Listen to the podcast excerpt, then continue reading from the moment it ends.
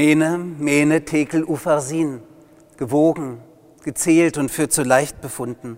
So stand es in Flammenschrift an der Wand über König Belsazar. Er hatte sich über alles Recht hinweggesetzt und damit Gott verspottet. In derselben Nacht wurde der König bei einer Palastrevolte erschlagen, so berichtet es das biblische Buch Daniel.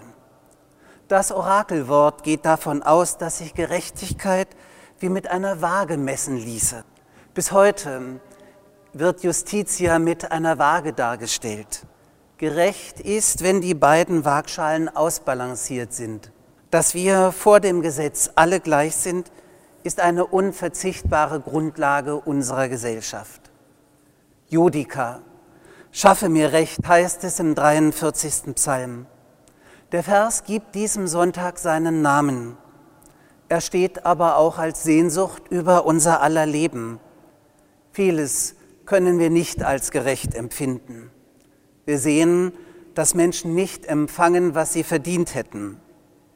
Wie sollten wir zum Beispiel die vielfältigen Folgen der Pandemie einordnen?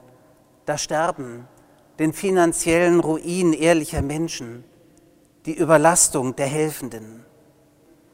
Tatsächlich bin ich letzte Woche schon gefragt worden, ob das alles von Gott kommt, ob das unser Menetekel ist.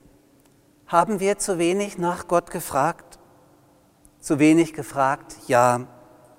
Es täte uns gut, mehr nach Gott und seinem Willen zu fragen. Dann würden wir auf das Zeichen an der Wand über unseren Städten und auf unseren Gräbern stoßen das Kreuz. Das Kreuz steht über uns, das Zeichen des mitleidenden Gottes. Dann würden wir begreifen, dass Gott nicht rachsüchtig ist, uns keine Pandemien schicken muss. Er hat uns in seinen Geboten die Idee der Gerechtigkeit gegeben, bei der kein Ansehen der Person gilt, aber er sieht uns an. Vor ihm gilt keine Messgerechtigkeit, denn auf seiner Waage wären wir alle verloren. Er gleicht aus, was wir vermissen lassen. Nichts geht an ihm vorbei, kein Leid, keine Ungerechtigkeit. Alles lädt sich Christus auf sein Kreuz, damit wir in Freud und Leid, im Leben wie im Sterben, nicht allein und verloren sind.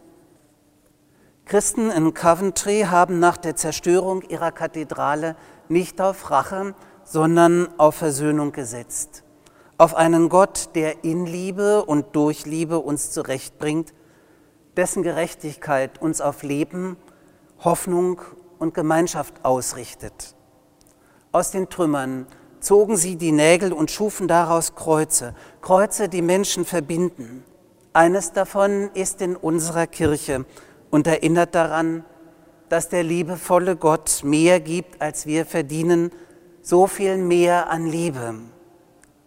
Ziehen Sie daraus Ihre Hoffnung und Kraft auch in den kommenden Tagen. Dazu schenkt Gott seinen Segen. So segne und behüte dich, der Allmächtige und Barmherzige, der Vater, der Sohn und der Heilige Geist. Amen.